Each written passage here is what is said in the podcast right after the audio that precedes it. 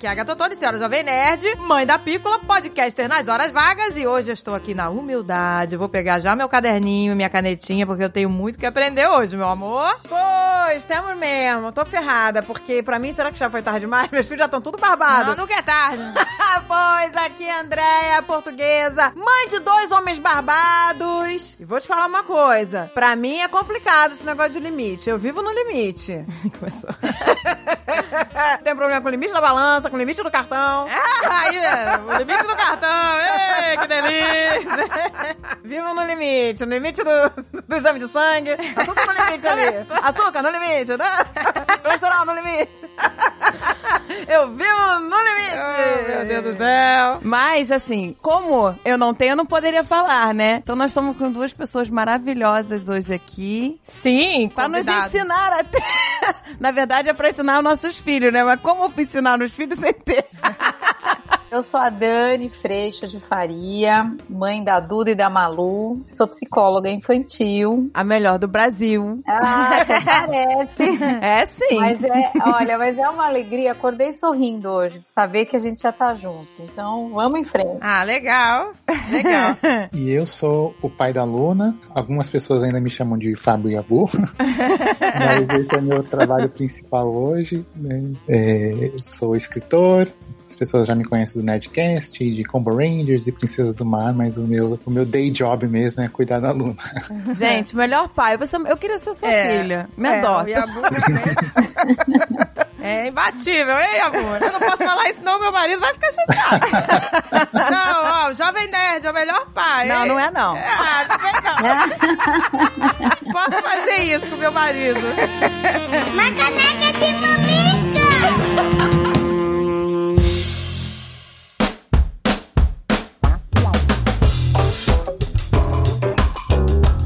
Gente, presta atenção. A gente já falou aqui, mas não custa nada lembrar. Eu já falei, falei pra tu que tá rolando agora ou nunca Magalu! Ah, que delícia! Todo dia o Magalu tá divulgando ofertas diferentes, gente, que não irão voltar mais baratas na Black Friday. Se liga! Presta atenção, gente, é pra aproveitar sem medo, meu amor. Baixa o Super App, fica de olho pra não perder nenhuma oferta. E tem link na descrição. Ah, que falei, delícia! Falei pra tu, que é pra tu aproveitar o Magalu. Vai lá, clica, clica no Magalu.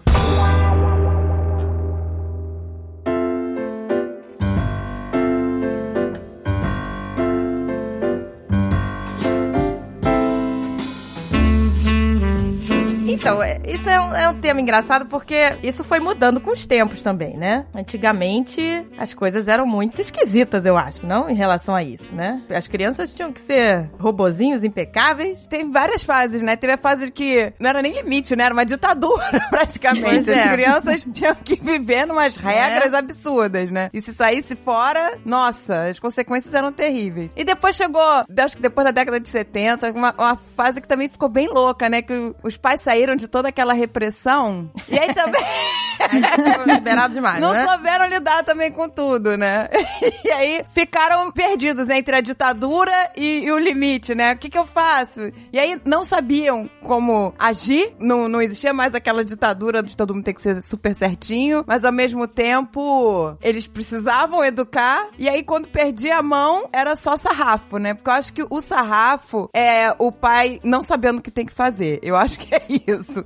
Aí ele, ele completamente perdido, que a gente viveu nessa época, né? Eu apanhei pra cacete. E não adiantou nada, porque o limite não veio com as palmadas, né? Não, já- pois é, né? Já tem, já tem até estudos, né, sobre isso, né? De que pesquisas, né? De que realmente não funciona, né? Que a, a criança fica mais agressiva, Exato. mais desafiadora. E já é uma coisa que perdura gerações e hoje eu acho que as pessoas têm a, a impressão de, que- de que mudou, pelo menos no, na big picture, sabe? No, Uhum. mas, mas eu acho que é engraçado, acho que porque a gente já tem um certo dis- distanciamento até histórico e pessoal da coisa da palmada, do castigo, mas ainda tem muita gente que bate em filho, gente. Muita gente. Pois Ah, é, né? dá. A gente não tem ideia, né? Ouço dizer que mais da metade dos pais ainda baixam nos filhos. É, eu acho que tem isso sim, mas é muito doido perceber que a gente saiu dessa fase. Era criança na exigência de mini adultos. Então você via criança na época dos nossos avós vestidos como adultos, aquela roupa piniquenta. É.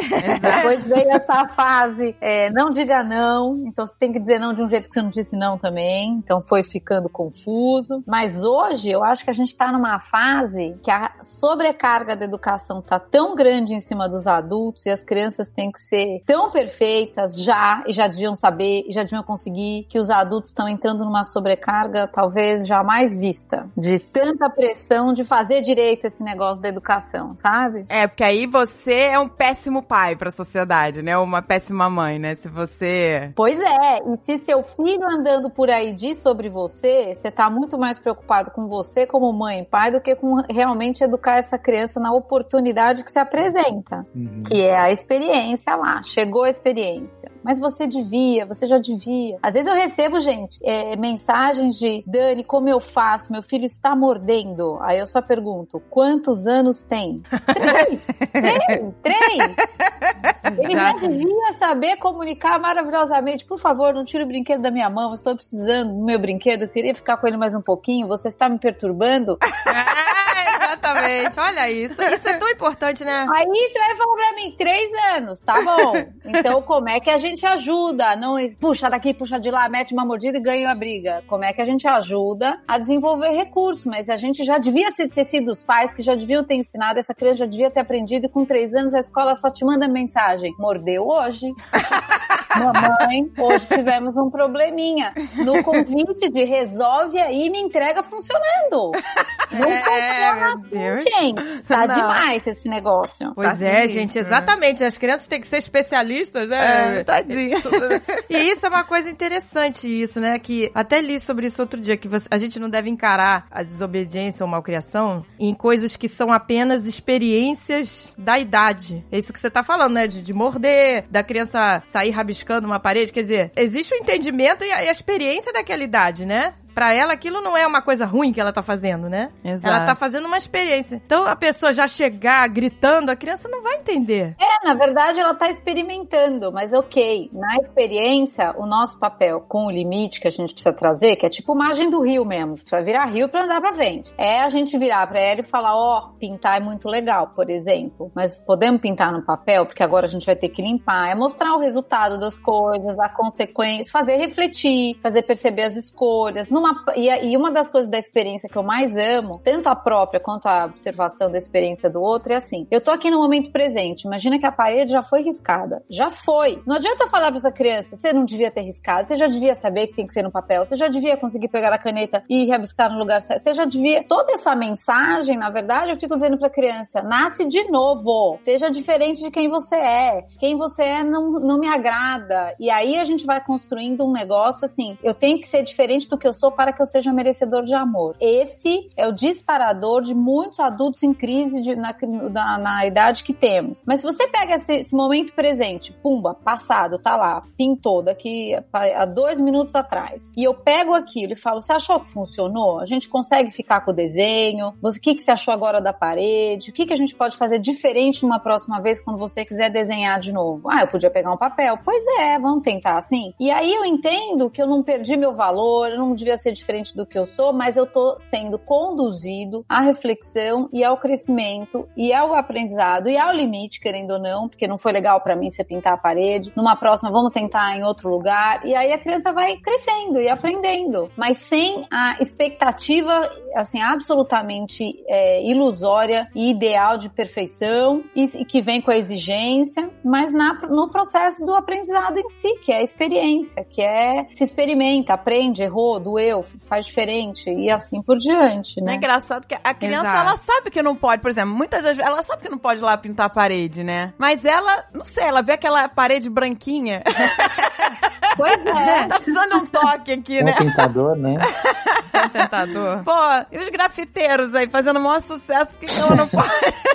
Por que, ela não pode ir lá, né? Da- Outro dia, a gente tava em casa, lá em casa, aí o, o Dave foi no, no lavabo e achou lá uma, uma, uma obra de arte da pícola. Aí ele filmou e botou aqueles filtros do Insta, sabe? Que faz um tan tararam, sabe? Dá um zoom. Uhum. E mandou pra Agatha, pro grupo, né? Tipo assim, olha, olha que maravilha que a gente achou aqui. E a pícola viu a, a Agatha recebendo a mensagem e achou super engraçado. Aquela filmagem dando zoom no, no Ai, desenho dela. Aí eu fiquei. Eu fiquei, pícola, não pode. Rabiscar tal, não sei o que, né? Claro, não é que a gente quer deixar, né? E ela ficou chocada que a Agatha não achou engraçado. Porque, pô, o vídeo era pra ser engraçado, né? Tan, tararã. Ela achou muito engraçado. Aí ela olhou pra mãe e falou assim: Era pra você estar achando engraçado.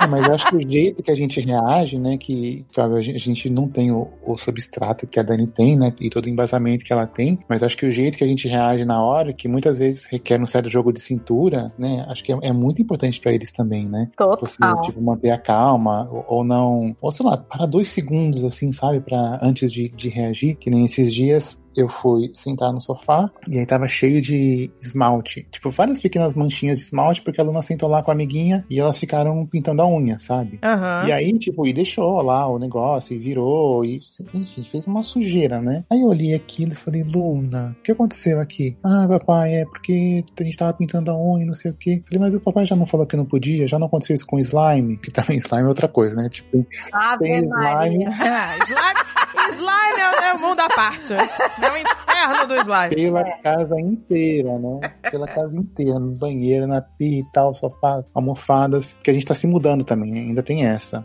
E eu falei, a gente tá se mudando e tal. Eu- eh, desculpa, só, só pra colocar em contexto, esse apartamento onde a gente tá hoje, ele, ele é alugado. E já era mobiliado, ou seja, o sofá nem é nosso. Nossa. Ai, ai, ai. Então, a gente que o sofá pro moço, Luma. Então, vamos limpar? Vamos. Aí eu fui lá, peguei duas esponjinhas e comecei a esfregar, sabe? E esfreguei junto com ela, sabe? Tipo, pra mostrar pra ela que, sabe? Que, enfim, que Dá ela fez, né? trabalho, que lógico. dá trabalho, sim, que toma um tempo desgraçado. A gente ficou, sei lá, meia hora esfregando o sofá, até que teve uma hora que saiu. Mas eu, o, a decisão consciente que eu tentei tomar na hora foi não demonstrar pra ela que eu tava sentindo um- uma raiva ou, ou que era uma coisa punitiva, entendeu? Era algo que tinha acontecido, que algo que tinha acontecido de errado e a gente precisava corrigir. Mas não era em nenhum momento E olha o trabalhão que dá corrigir, né? Isso é legal. Exato. Não era uma coisa assim de castigo, de punição, né? E aí foi legal porque, como eu falei, tem slime pela casa inteira, né? E aí, no dia seguinte, ela, por iniciativa própria, pe- pegou a mesa esponjinha, foi pro banheiro dela e começou a esfregar lá o, o- a pia pra tirar as manchas de slime, sabe? Que eu, nem eu tinha visto.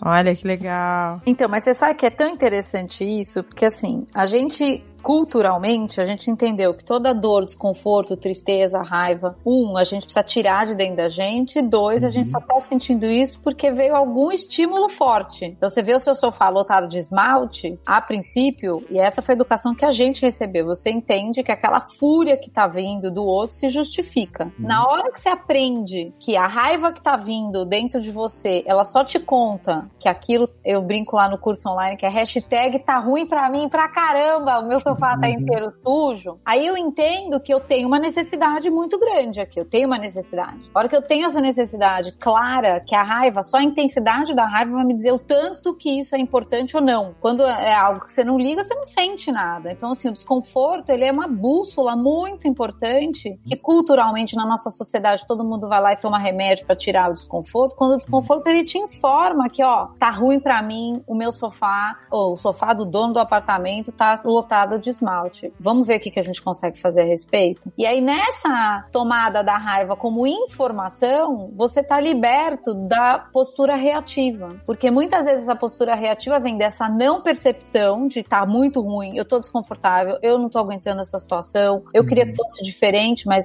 é, o ponto é como o outro pode receber essa informação. Isso no relacionamento com os maridos, com tudo. E aí, a hora que você consegue pegar a mensagem da tua raiva te contando, ó, o que que tá péssimo, aí você consegue ir pro outro e dizer, ó, mas é que eu preciso da nossa casa sem tá suja. Você vê aí o que que você pode fazer? A disponibilidade do outro, ela é muito maior do que quando você chega já exigindo que ela já devia saber, que já não devia estar suja e que toda a tua raiva é culpa dela. Não, Exato. a raiva é tua. Ela não tem nada, ela só é um estímulo. O ponto é o que é que a gente faz com isso, entendeu? Tanto que depois, por iniciativa própria, ela foi lá e limpou o slime do banheiro dela, né? Exato. Pois é. E nem foi uma coisa tipo, olha só, papai, o que eu fiz, entendeu? Porque, na verdade, eu vi que ela tava limpando. Quando eu escutei que ela derrubou um negócio lá, eu fui ver e falei, o que tá acontecendo? Ah, eu tô limpando meu slime aqui, que tá sujo. Ah, que legal. Não, isso é tão lindo, Yabu, que é assim, a gente consegue a obediência pelos bons motivos. É porque Exato. começa a surgir consideração. Então é Sim. prazeroso fazer. entende, exato. Pois é, isso que você falou é, é legal porque na escola da, da Gisele, eles não gostam desse negócio de você falar pra criança, a criança fez uma coisa errada, você vai lá, pede desculpa. Aí a criança, né, desculpa, né, faz aquela coisa mecânica, né? Sim. Eles eh, tentam induzir a criança a, a falar com a pessoa, né? Tá tudo bem, o que, que eu posso fazer, né? Tipo, pra ela entender que o simples pedido de desculpa não é uma coisa mecânica, né? Que a criança nem. Ah, desculpa. Pe- Pede desculpa, pede desculpa. Aí só. Desculpa, pronto, sabe? Aí. Não é pedir desculpa, né? Né? Pois é. E, tem- né? e a criança, a criança que é o adulto, eu, eu penso assim, o adulto acha que a criança tá sempre fazendo as coisas pra agredir. E não é, é simplesmente sem querer, vai. Ela tava lá pintando a unha, nem viu que ela sujou o sofá, Hum, né? verdade. Assim como várias coisas que a criança faz e na cabeça da criança tem uma outra conotação. Ela tá brincando, pra ela é uma fantasia, alguma coisa e pro adulto, ah, não, mas essa criança quer me tirar do sério. Fez Tipo, isso foi só, só de sacanagem, né? Só fez só sacanagem. Não, às, ve saca- às vezes pode até fazer Pra chamar, pra atenção, chamar atenção. quando os pais não dão a mínima dão atenção. atenção. né? Por exemplo, quando os pais recebem visita, a criança para de ser o centro das atenções. E aí, a visita é agora tem toda a atenção dos pais. A criança, você pode ver que quando tem visita, a criança começa a fazer tipo malabarismo, né? Porque ela também quer participar, ela também quer atenção e ninguém tá, tá prestando atenção. Quando é criança menor, então, pelo amor de Deus, né? Exato. Ela só quer atenção. E é tão engraçado isso que daí nessa hora você quer mostrar a boa mãe fantástica e maravilhosa que você é, entendeu? É sempre assim, né? A sensação, gente, é refém. Você tá com a arma na cabeça, o negócio vindo, entendeu? Aí que danou-se tudo, porque aí ela fala, haha, poder está nas minhas mãos. E aí ela vai com tudo e você agrada pra ela se acalmar. Aí ela não tá entendendo mais nada. Então, assim, eu acho que assim, educação, gente, é oportunidade da gente se encontrar com outro, mas o ponto é de que lugar que eu encontro. Eu, hoje, tô numa pegada aqui na minha casa que, assim, eu encontro minhas filhas num lugar de que eu sou absolutamente imperfeita. Eu faço bobagem, eu erro, eu pinto Hum. parede também, eu deixo cair no sofá. Então, quando você começa a falar com outro no lugar de que você também faz, eu deixo cair coisa no sofá e fico, meu sofá! Não deixa cair coisa. É ridículo isso, é hipócrita. E assim, gente, eu sei, é difícil pra caramba quando você come no sofá não deixar, mas vamos ver o que a gente pode fazer? Ou que vocês acham que não, mãe, é melhor não comer no sofá, então vamos todo mundo não comer no sofá. Você vai surgindo um lugar que a criança não tem mais essa imagem que a gente teve dos nossos pais até você ter 20 anos, né? Você fala, ah, meus pais sabem tudo, meus pais conseguem tudo, meus pais. Não, eu tô mais na ideia de eu peço perdão e a hora que eu peço perdão das minhas coisas, é tão legal que de repente vem uma filha e fala, mãe, mas me desculpa também que eu isso, eu isso, eu isso, eu isso. Ah, legal. A gente tá, gente, nessa sociedade que assim, a gente sabe tudo que o outro faz de errado, mas a gente não se percebe. A gente ó, sabe de tudo ó, que tá errado no outro. É, isso vai pra Isso, vida é. toda. É. Isso vale pra vida toda, é verdade. Né? A gente tem uma dificuldade, né, em reconhecer os nossos erros, né? É, a gente nem reconhece. É difícil. Verdade é essa, nem vê que tá errando. É verdade.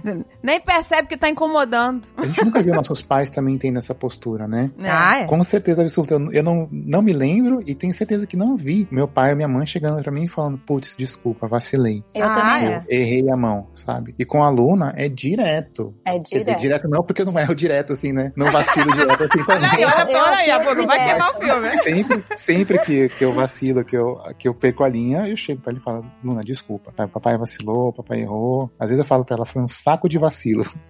Saco de- vou, vou usar isso, vou usar isso. Então, mas você sabe por que, que nossos pais não faziam isso? É porque a, a fúria deles estava justificada nas nossas ações. Então, é Uhum. muito raro, é muito raro, não, é muito comum ouvir, por exemplo, não, mas eu só estouro com ela porque eu preciso falar 20 vezes. Eu só isso porque eu, porque ela não me obedece, porque, Uhum. mas aí a gente vai explicando isso. Eu tenho toda a violência do planeta com você é justificado no que você faz. Aí você tem toda a violência do planeta comigo é justificado no que eu fiz. E a gente tá em guerra, todo mundo acha que se defende, mas tá todo mundo jogando granada, entendeu? É, porque a gente faz isso direto. Pô, mas eu só gritei porque ela, né, passou do Então, limite. imagina que nessa hora você tá ouvindo aí dentro com o tamanho da sua raiva que não ser ouvida ou não ser considerada ou ela continuar tocando a vida porque também ela já sabe que só no grito ela precisa atender, tá ruim pra caramba. Então é só chegar pra ela e falar: Pícola, adoro esse apelido, não é esse o apelido? É. Tá muito ruim pra mamãe eu falar, você não ouvir e você só me atender quando eu grito. Eu não quero mais gritar. Aí você começa a trazer ela pra responsabilidade de te ouvir. Senão, os adultos hoje estão com toda a responsabilidade. Tá toda a rédea na minha mão. Eu vejo crianças, por exemplo, que não faz lição porque fala, mas é que eu sei que minha mãe vai lembrar. Ela vai me dar um jeito. Ela vai dar um jeito de eu fazer. Eu falo, Exato. e isso vai trazendo mais irresponsabilidade. E aí a gente vai ficando mais sobrecarregado. Porque tem ainda a régua, o sarrafo tá alto, tem que ser perfeito, filho tem que dar certo, tudo tem que acontecer. Ih, gente, não dá não. É, isso é uma coisa, isso é uma coisa que me assusta, esse negócio de, né, que as pessoas querem que, ah, meu filho tem que ser brilhante, ele tem que ser o melhor, ele tem que ser bem sucedido. Tipo assim, a felicidade cadê, né? Não, tá- não- parece que não tá importando muito, né? E entra nesse É ciclo verdade. vicioso, porque a própria escola já fica nessa expectativa dos pais, né? Então já coloca mais pressão na escola ainda, na, criança ainda, né? Né? Ou esses dias chegou um aviso, não um aviso, mas chegou um boletim da escola, né? E tem uma, uma caixinha lá escrito: estude de 3 a 4 horas por dia em casa, sabe? Eu olhei aquilo e falei, "Mas nem ferrando. Uhum. Nem ferrando que eu quero que a aluna fique fazendo lição de casa 3 a 4 horas por dia. Porque ela já passa é, já passa, horas no entendeu? colégio.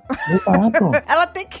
Pois Gente, é. a criança tem que ter o o tempo pra ser criança, né? Pois Eu é. acho isso surreal. Ou a superestimulação também, né? É, e é por isso que eu falo que às vezes a gente não percebe, porque, enfim, a gente já tem uma, uma visão um pouco mais ampla, talvez até progressista, mas acho que pra maioria dos pais, muita gente ainda pensa assim, sabe? Eu vejo pelas amiguinhas da aluna, tipo, a gente até brinca, sabe? Que, que- eu espero que nossas vizinhas não nos ouçam, mas tem uma menina aqui que é a Rapunzel, sabe? E a gente até, eu até fico cantando pra ela a musiquinha, do, sabe? Do Sua mãe sabe mais. Porque às vezes eu tô com a aluna na piscina, sabe? A gente vê a menina lá na, na varanda dela e fala, Eloá, ela chama Eloá, Eloá, desce, vem, vem brincar com a gente. Ah, minha mãe não deixa. Cara, a menina fica na varanda olhando pra gente na piscina, sabe? Nossa, Meu mas Deus, gente. Não deixa. Às vezes é tipo sábado à tarde, sabe? Por que não deixa, né? Cara, a gente nunca vai entender isso. Aí a gente fica cantando a música da Rapunzel. Lógico, não pra ela, mas como piada interna. Ai, tadinha. Ai, meu Deus, gente. Mas eu vejo que, tipo, tem muitas amiguinhas dela daqui do- do prédio que são assim. Tipo assim,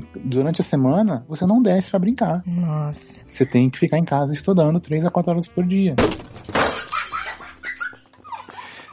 Eu tenho que dizer um negócio pra vocês, assim, eu adoro quando a gente coloca o valor da gente no que a gente entrega. E quando a coisa vai pro resultado, então o, o teu valor, se você é bom ou não é, se tá no teu, na tua nota alta ou nota baixa, e as crianças com nota cada vez mais cedo, ela que fica com a sensação de refém de ou eu tenho que ser perfeito, impecável, ou não vale nada. Mas a hora que a gente põe o valor no melhor possível, de você realmente entregar o melhor possível, vai ter algum estudo, vai ter dedicação, vai ter o que é, construir casa dos três porquinhos, constrói a de tijolo, não se livra, faz o melhor que você tem pra fazer. A tendência é que o resultado seja muito bom. E quando ele não é, de novo, essa é uma experiência, volta lá e olha, nossa, eu não tô entendendo a matéria, ou isso aqui passou, ou tata, ótimo. Na próxima vez você já sabe como você ajusta a tua rota do navio aí, vai de novo. Mas o ponto é, na exigência ou na expectativa de que tudo tem que andar reto e perfeito, é a morte em vida. Porque vida é movimento. Deu, não deu. Você estuda um monte de coisa até pra saber o que você não gosta, pra você saber o que você gosta. É movimento. E o que você gosta agora, você não gosta daqui a algum tempo. Exatamente. Então, outro dia eu ouvi um sobrinho meu muito querido falando: é, o mundo é opressor, e nananana. E a gente conversando, eu falava pra ele, ele falou, mas por que, que eu tenho que estudar isso? Eu falei, até pra você saber que você detesta. Então, assim, tem coisas que a gente acha que não serve pra nada, mas serve pra eu saber que não é. Serve pra eu saber que eu não vou fazer nunca isso da minha vida. Que eu, eu com a matemática, foi assim, um sofrimento a vida inteira. Mas pra eu saber que aquilo eu não gostava. Eu não vou fazer isso, eu não quero. O dia que eu puder não fazer, eu não vou fazer. Saiu da vida? Não. Mas eu trabalho com isso, eu faço isso. Da... Não, também. Então foi importante, até pra saber o que não é. Mas aí tem até, acho que outro componente também, que é, não vou nem dizer a qualidade da educação, mas é o jeito com que as coisas são ensinadas, né? Por exemplo, acho que a matemática e as exatas, pra nossa geração, sempre foi uma coisa muito. Ninguém explicava por quê, né? Ninguém explicava por que você tinha que saber Bhaskara, sabe? Ou, ou, aprender a tabela periódica e tal. E hoje, tudo bem, não é toda escola que faz isso, mas eu acho que hoje, pelo menos, tem algumas escolas, ou alguns livros, ou, ou mesmo conteúdos que a gente encontra, desde YouTube até Netflix, que já explicam, sabe? Por que, que a matemática é legal, por que, que a química é importante, sabe? Explicando fenômenos físicos e químicos. Isso é uma coisa, né? É quando o estudo parar de ser é decoreba. Exato. Só decoreba e mais a criança vivenciando. Para que serve aquilo, né? Você pode se ensinar com vivências, né? Exato. É, olha onde eu vou utilizar isso, na própria escola. Nós podemos utilizar isso aqui. É a forma de ensinar, exato. Porque... Eu acho que ainda tem que evoluir muito, gente. Ah, eu sou fascinada por esse mundo, assim, sabe? De, de, da educação, assim, de novos métodos, sabe? Porque, realmente, o método convencional, né? Eu acho que a maioria tá melhorando muito, vai. Mas a maioria não estimula a criatividade mesmo. Eu vejo hoje em dia adultos que eu conheço atualmente super bem sucedidos que foram péssimos alunos. Péssimos. Sim. Porque a escola só tava naquela coisa da, né? De você ser decoreba, né? perfeito, né? da decoreba e a nota alta. É, e essas pessoas, se você for olhar, eu, eu olho para trás e vejo as pessoas que eram super CDFs e a, alguns que eram completamente assim, fora da linha que era traçada. E se vai olhar, o excelente aluno não é um excelente profissional hoje em dia. É, não, é, não necessariamente. É porque nós estamos falando, gente, de maleabilidade, de movimento, de condição emocional. Na prisão da perfeição, você perde o movimento, porque isso não se sustenta, não é real mesmo, entendeu? Exato, Exato. não é real. Então, assim, as escolas que abrem espaço, por exemplo, aqui, eu tô morando hoje nos Estados Unidos. Eu gosto da escola que traz a coisa do mérito, do você se esforça, você é responsável, uhum. eu gosto disso. Mas o ponto é o seguinte, os caras vão pro meio da natureza ver o negócio, aula de ciências, vai, tem as feiras de ciências que são, meu, muito legais. Tem uhum. é, o esporte enfiado no meio do, do, dia a dia das crianças. Então, assim, tem muito trabalho, eu vou dizer pra você, tem. Tem um pouco acolhimento no sentido de ninguém vai ficar passando a mão na sua cabeça? Tem. Não, não é um lugar que é, não, tudo bem. Não, não é. É tipo, ó, vai lá ver o que, que faltou e, e ver o que, que você pode melhorar para a próxima oportunidade. Mas eu acho isso fantástico no sentido da responsabilidade. Então, se as crianças conseguem ter uma vida de esporte, conseguem ter uma vida responsável dentro da escola, e o mais legal disso é que elas são donas do processo. Então, falhou, deu ruim aqui, vou lá olhar, o que, que eu posso fazer diferente. Mas como o processo aqui, por exemplo, tudo vale nota, respirou vale nota, quando eu coloco a, o valor na nota, eu vou dizer para vocês, tem crianças que realmente devem passar um sufoco. Agora, quando você põe uhum. a nota como contando do teu processo, você tem informação preciosa para andar. É tipo um mapa mesmo. É muito legal de ver as crianças fazendo isso, assim, é, se responsabilizando e aprendendo, e aprendendo na falha, e aprendendo no sucesso, sabendo que ela não perde valor nenhum nem outro. Que um do, dos perigos da nota é esse. A gente fica com o, o, a sensação de fracasso quando você não, não conseguiu alguma coisa, e a gente não vai conseguir muitas na vida, mas quando consegue, vai pro orgulho, vai pra soberba. Também não é isso, entendeu? Exato. É. Eu até tinha também lido uma vez um negócio, quero até saber sua opinião, porque falando assim, ah, que a gente não deve, tipo, dizer o tempo todo, é, ai, que você é muito bem, você é brilhante. É tipo o elogio em excesso, que aí a criança vai achar, né, que ela é perfeita e que ela não pode errar, porque se ela errar, ela já não vai ser tão brilhante. E às vezes fica até com medo de tomar novos riscos para não deixar de ser brilhante, assim, sabe? Então, uma, imagina que a gente pode elogiar no processo. Houve uma pesquisa, eu sou péssima para lembrar quando foi, quem fez e tal, mas uma pesquisa de colocaram um grupo de crianças para fazer um quebra-cabeça e um outro grupo para fazer o mesmo quebra-cabeça. Um dos grupos foi elogiado no, no, no quem você é. Você é inteligente, você é extraordinário, você é incrível, nossa, como você é fantástico. No você é, a gente tá falando de construção de persona mesmo, que é eu entendo que eu sou essa pessoa e aí eu vou fazer todo um trabalho, uma energia enorme para que eu me mantenha essa pessoa, para que eu não perca amor, valor, reconhecimento e pertencimento. Tudo bem. O outro grupo foi elogiado no processo. Nossa, como você tá se esforçando. Olha que legal que você não tá desistindo. Você tá fazendo o melhor que você pode. Poxa vida, é, que bacana de ver o teu empenho e tá, tá, tá. Botando no processo e no esforço, na dedicação. Depois chamaram essas crianças para tomar um lanche. E aí ofereceram para elas um novo desafio. Podia ser semelhante ao que elas já fizeram ou mais difícil. As crianças que têm o elogio no quem você é, você já é fantástica, escolheram o semelhante. As crianças elogiadas no processo escolheram o mais difícil. Ah, então é casa com esse negócio mesmo. Então, assim, isso conta que no, quando eu já sou inteligente, eu já tive muitos adolescentes, já tive jovens adultos que eu atendi que, imagina que quando eu começo a jogar um jogo, sei lá, tô jogando Rumicube com essa pessoa e ela é um adolescente, vai, seus 16 anos, e ele começa a perder, quando o valor dele, você vê que está nessa autoimagem que ele precisa preservar de qualquer jeito, ele vira para mim e fala: Você sabe, né, que eu tô deixando você ganhar. Ah. Porque o perder, eu não posso me colocar nessa situação porque ele realmente acha que ele perde valor. Exato. Sinistro, né? E aí, quando você traz pro processo, e é muito sinistro isso mesmo, porque a criança começa a sair de situações para que ela não se veja diferente, para que ela continue se percebendo inteligente. E no processo, ela sabe que é processo. Esforcei o máximo, fiz o melhor que eu pude, deu, não deu. O que, que eu preciso fazer diferente? De novo, de- é uma persistência com a esperança de que você pode fazer diferente na próxima, dentro da imperfeição que você é. Então, é quando você traz a história do faz só o melhor que você pode. Faz o seu melhor. É isso. Teu valor tá nisso, não tá no resultado. O resultado provavelmente vem, ou se não vier, vai te contar como melhorar o seu melhor possível. Mas é sempre o melhor possível. Tem dia que você tá doente, tem dia que você tá indisposto, tem dia que você tá super bem. tem- A gente tá vivo. Varia mesmo, entendeu? Verdade. É, isso é interessante, você vê? É, não, é incrível, né? Se você foca só na criança, ah, você é isso, você é aquilo, você é aquilo outro, ela não pode decepcionar. Ela tem medo de decepcionar, mas e se eu não for incrível todo dia, né? Como a Dani falou, nós somos seres humanos. Um dia você é incrível, outro dia você tá um cocô. Pois é. Exatamente. Estamos tudo descabelado, acabado, não é isso? Exatamente. Porque essa cobrança da perfeição em tudo é insuportável. Em qualquer idade. É, e é um reflexo, né, lógico, do nosso mundo competitivo e tal, mas é que vai ficando sufocante, né? O nome disso assim, é a construção de persona. Então, por exemplo, é, quando eu era pequena, eu lembro a cena. Eu tenho uma irmã mais velha, então eu ganho dois anos de observação. Ela vai andando, eu vou vendo. Vocês duas aí, quem que é mais velha? Eu, eu. André, cinco anos de diferença.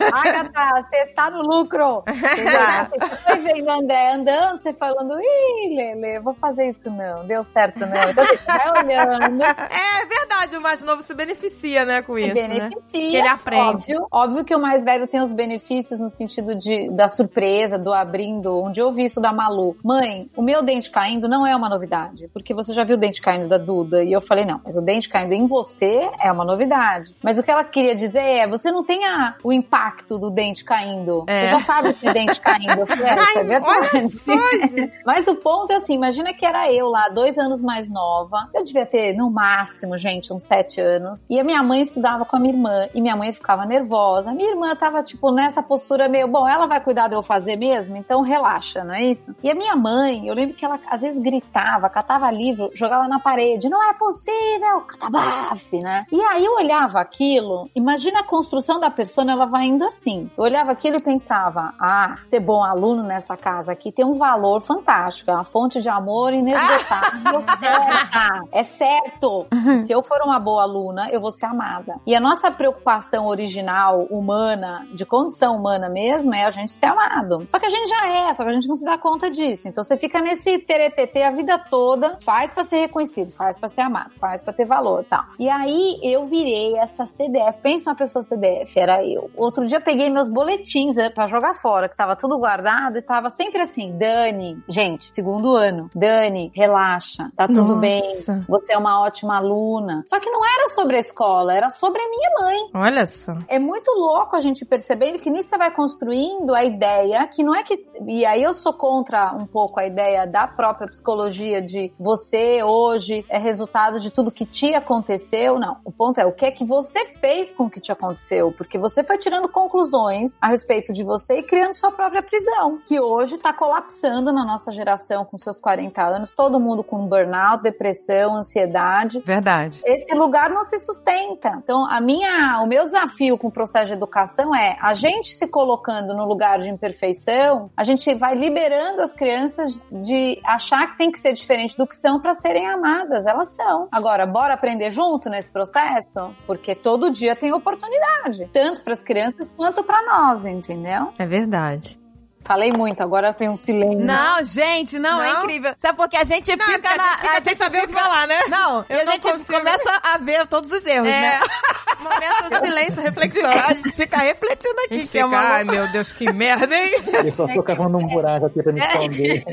Gente, é, de- A noção de partida de imperfeição, ela muda tudo, porque você entende que a gente tem temperamentos. A gente pode sim, com a nossa educação que recebemos, ficar mais flexível ou mais inflexível na imperfeição que você já é. Então, até que você vê duas crianças gêmeas, uma tem um temperamento super dominante, impaciente, é uma criança explosiva, quer do jeito dela, baixa a régua lá. Às vezes é mais paciente, mas não quer dizer que ele também não tenha violência e agressão, mas a violência dele acontece no silêncio. Sabe aquele casal que o marido fica roxo, grita, grita, grita, grita? Tipo, o Fábio Yabu deve ser um cara muito tranquilo. Talvez alguém grite, grite, grite, Menos quando eu não estou. Ai! Não, mas imagina o seguinte, a tua violência às vezes pode ser, você fica uma semana meio que deixando o outro de castigo num silêncio que é paz, num silêncio que às vezes é tipo, que pessoa mais descontrolada. Às vezes a gente vai fazer isso achando que eu tô no lugar do- da razão e o outro tem que mudar o jeito dele. Uhum. Mas a gente, todo mundo tem o seu jeito de ser, de ser desconsideração com o outro. Às vezes é silencioso, às vezes é só uma palavrinha, às vezes é um suspiro. Eu tenho irmãos, por exemplo, o cara urra, grita, bate, o outro só faz assim, é, não Aquela adianta. sopradinha do Aquela nariz, né? sopradinha é a violência dele, mas é tão eficiente quanto a pancadaria, entendeu? Uhum. Filho, não vem com regra, né? É. Não vem com manual, com, com manual de instrução, que ia ser ótimo. Pois e é. cada um é de um jeito. Você, isso é pra geral. Até os bichos têm personalidade, gente. É um cachorro. Você não vai. Você pode ter dois cachorros. Um vai ser completamente diferente. Um vai ser mais meiguinho, outro, outro vai ser mega teimoso. É difícil até dar limite pra cachorro, gente. Exato. Pois é. Porque Mas, um ó- vai influenciando o outro também, né? Exato. E vou dizer uma coisa pra vocês. A armadilha que a gente tá agora no processo de educação é que a gente tá tratando a educação com manual. As pessoas estão tentando o manual. Você segue o jeito de, sei lá, que livro. Aí É você vai- verdade. você- É É. verdade. parou, você parou de ouvir o quê? O seu desconforto, que só tá dizendo pra você uma coisa. Hashtag tá ruim pra mim pra caramba, o meu sofá tá tra- sendo tratado desse jeito. Então eu preciso pedir pro outro me considerar. E aí a gente vai entrando em respeito e consideração e em obediência, mas não não pela força e não pela desconsideração, no fim, que fica pendulando, né? Ou eu considero tanto meu filho, eu vou aguentando, vou aguentando. Então é muito engraçado, por exemplo, outro dia a Malu falou pra mim, mãe, posso levar cinco amigas para almoçar em casa? Antes eu ia pensar, ai, pobrezinha, precisa ter amigos, ai, coitada, super oportunidade, ai, eu tenho que dar um jeito, ai, eu tenho que ter. Hoje, eu falo, dá um minutinho, é passando o scanner mesmo, tadã, escaneando, qual é a condição que eu tenho hoje de fazer isso? Se eu não tenho condição, eu falo pra ela, filha, hoje eu não consigo, mas eu tô entendendo que isso é importante pra você. Vamos combinar no sábado de fazer É, isso? um, um dia que eu vou ter mais Mas se tempo. não escaneio, o que vai acontecer? Você vai desconfortável mesmo. Aí que vai acontecer? Tem cinco crianças na sua casa. É assim que as explosões acontecem. Exato. Aí você fez em 15 minutos uma comida, saiu um negócio, você tá atrasada, não tem tempo, já não tem condição. Mas você fez, você foi além de você. Por quê? Porque você se desconsidera e considera o outro totalmente. Em algum momento a conta chega. Ninguém senta pra comer, aí você começa a bater na mesa. Gente, chega, vamos, agora você. Aí você começa a ser grosso. Aí você vai ser violência, mas não por causa do que o outro fez, porque por causa do que você fez com você. Então, a hora que a gente Você deixou de fazer, né, também. ou você, a hora que você escaneia, você fala, ó, eu consigo isso desse jeito, fica bom pra você, podemos tentar assim? E aí a gente vai começando a receber dos filhos uma coisa extraordinária, que é pergunta, posso trazer? Mãe, mas tudo bem mesmo? Aí a gente vai ajustando a vida de um jeito onde todo mundo tá responsável pelo seu pedaço. É verdade. É verdade, Perfeito, gente. Ô, gente, como é bom ser assim, né? Pois é. Podíamos fazer clones de Dani e Não, botar em cada casa. Tinha que ser igual a Matrix, né? É, tinha que ser igual a Matrix. A gente pegar e chipar todo esse conhecimento e botar. a vida ia ser tão mais fácil. Não ia, não, amor. Aqui tem as minhas imperfeições que rolam, rolam. Escadaria abaixo. Não vai resolver, não. Aqui em casa, Dani, é o contrário, na verdade. Às vezes eu fico, pelo amor de Deus, me traz uma criança aqui, sabe? E eu fico, às vezes eu fico agendando, sabe, a, a semana da. Não, na sexta-feira você pode trazer duas amigas, não sabe se traz mais duas e não sei o quê, sabe? Porque eu sempre digo que três crianças dá menos trabalho do que uma, sabe? Porque aí, É, porque as aí três ela tá. ficam brincando. Exato, e não fica te sugando, né? Exato. Aí eu tenho tempo pra mim quando elas estão brincando, sabe? Sem dúvida. Então, mas isso no dia, você tem toda a condição de fazer isso. O dia que você não tem, é importante a gente se ouvir, porque nessa régua de você tem que ser o pai que dá conta, você tem que ser a mãe que traz as crianças, você tem que ser a mãe que promove as coisas, você tem que ser. O tem que ser é uma prisão que, no fim do dia, eu brinco lá no curso online, que assim, você vai jogar uma granada. Em alguém você vai jogar, que você já se desrespeitou desde o começo. Então, quer trazer amigas? Ótimo. Como a gente vai fazer isso? Então ela falou, mãe, po- posso mandar? Elas podem vir depois do almoço? Podem. Depois do almoço, podem. Então, assim, a gente começa a organizar as coisas com a conta, que é a consideração de todos. Aí o pêndulo, ao invés de só considero o outro, tá ruim pra mim pra caramba, ou a hora que você explode, eu só considero a mim e desconsidero o outro, a gente vai trabalhando aqui no meio para que a gente realmente escute o que o outro precisa, mas não, não deixe de dizer pro outro o que a gente precisa. Aí o sofá fica melhor, a casa não tá uma bagunça, tudo não tá em cima de você. A gente vai vivendo e convivendo em família de um jeito diferente. Deixa eu agora lá em casa botar isso em prática. Bora lá. A gente quer dar vontade, né? De sair aqui, tá bom, hoje eu vou acertar. Ô, Dé, mas você sabe que as pessoas me perguntam, às vezes eu faço, fiz muita palestra sobre isso, a pessoa fala, mas por onde eu começo? É. E assim, na minha percepção é escute o teu desconforto. E não é culpa do outro. Ele é só um aviso de que tem alguma coisa que não tá confortável, não tá bom. E você aí você pode jogar a bomba no outro, você pode dizer pro outro que você precisa, dando a ele a chance de te considerar, entendeu? É, pois é, a É gente verdade. sempre quer jogar a culpa no outro, né? Sempre, mas eu fácil. estou assim porque você fez. Nananã. Exato. Não, e mais, eu lembro um dia com o Rogério, ele, a gente morando em São Paulo ainda, a gente tinha a história de jantar 8 e meia, 9 horas da noite em casa. É um sufoco chegar 8 e meia, 9 horas da noite em casa, trânsito, aquele negócio. Eu chegava, e cadê Rogério? E cadê Rogério? E cadê Rogério? Então, vem desconforto na hora. Só que o nosso desconforto normalmente vem já julgando o outro, botando ele no pau de arara, sabendo de tudo que acontece no coração dele. Então eu ligava pro celular dele e falava, meu, e aí? Filha da? Meu, que coisa, você não, você não adianta, você tá, tá, tá, tá, tá, tá, tá, tá. Aí ele só respondia pra mim, gente, era terrível, ele respondia assim pra mim, você acha que eu tô fazendo o quê? Jogando pimbolim? Talvez ping-pong? E aí eu me magoava da resposta dele, ele já tava magoado da minha bomba jogada, e aí a gente passava, sei lá, uns três dias meio que num limbo, assim, era um limbo meio, aham, vamos lá. E aí o que começou a acontecer foi que eu comecei a falar pra ele, vê o que, que você consegue fazer, porque assim, estar com você na hora do jantar, que é uma hora que a gente consegue conversar, pra mim é muito importante. Você vê o que, que você pode fazer a respeito? Quando eu coloco pra ele o que eu preciso, que era estar com ele, aí ele começa a chegar no jantar, entendeu? Mas quando eu já acho que ele já devia ser o cara, que já devia ter chegado, que já devia ter dar conta, que já devia, que é tudo que eu tô achando de mim também, normalmente a gente só vive em cobrança dentro dos casamentos, dentro da relação com as crianças, mas porque você já tá nesse lugar com você mesmo também. E aí depois a pessoa fala, É você não me entende, você não me entende, mas você não diz o que, que você quer, né? Ou do que você precisa. A pessoa não tem como entender, realmente. Se você não falar, ah, isso aqui me incomoda, isso aqui ia ser melhor se fosse diferente, né? É aquele negócio de deixar claro, né? E às vezes a pessoa também, pro outro lado, tá sobrecarregada. Total. E aí se sente culpada de não conseguir se encaixar no, no que você precisa. É, é- o, o bagulho é complicado. Então, mas imagina que eu falo pro outro o que eu preciso, ele pode ser que ele diga pra mim, Dani, sinto muito, eu não vou conseguir chegar, mas vamos tentar sábado a gente sair pra almoçar nós dois ou sair pra jantar. Aí a gente tá em consideração. Eu dizer o que Exato. eu preciso não quer dizer que eu tenho que fazer exatamente como eu quero. Não, quer dizer só que a gente tá cuidando junto do que a gente precisa. Talvez ele fala, mas eu preciso de mais três horas aqui no escritório. Eu diria, bom, então tá bom, eu vou guardar um prato meu, mas vamos, vamos se ver então? Vamos combinar? Vamos cuidar de. Vamos. E vai ficando mais simples, entendeu? É verdade, é. Não, não que vai ter que fazer certinho, né? Que ele vai ter que que chegar toda, né, toda vez na hora, exatamente. Pode flexibilizar e chegar a um consenso. Isso. Acho que Exato. nessa parte que a gente tava falando da cobrança e desse imediatismo, né? Do tipo, o que, que eu faço agora? Como é que eu conserto isso, né? Acho que é importante que as pessoas saibam que todo esse processo, na verdade, é uma jornada, é uma jornada Total. muito longa, né? Não é algo que você vira a chave, não. Ah, tá, entendi. Então é assim que eu tenho que fazer. Então é assim que eu coloco limites nos, meus- nos meus filhos, sabe? É, é- é todo um processo que, assim, que, que é cruel isso, né? A, a pessoa já quer uma mudança imediata, né? Ela já Exato. quer, já quer acertar de primeira. E, e- e tudo isso que a gente tá falando é, é justamente para mostrar para as pessoas que nada é assim, nada tem que ser assim. E a- talvez a fonte dos problemas seja esse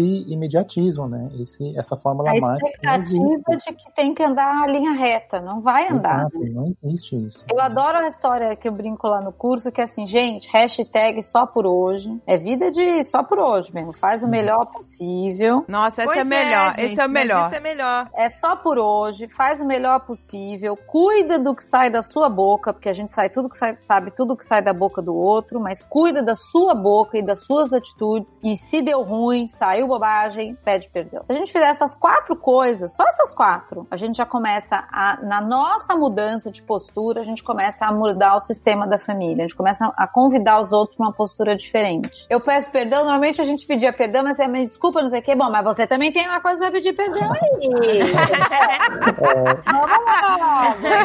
Você tá devendo mais. É, né? É verdade. Tá devendo pra caramba, entendeu? Então, assim, ó, pede perdão e aguarde. Aquele Aguarde famoso, se cada um ceder um pouquinho, né? isso. Então, assim, fique- pede seu perdão do que te cabe e confia que você acabou de convidar o outro para uma reflexão do que ele fez. E às vezes vai demorar dias. Eu lembro, quando eu comecei esse processo com o Rogério, às vezes eu pedia perdão e ficava, mas e aí, né? Cadê?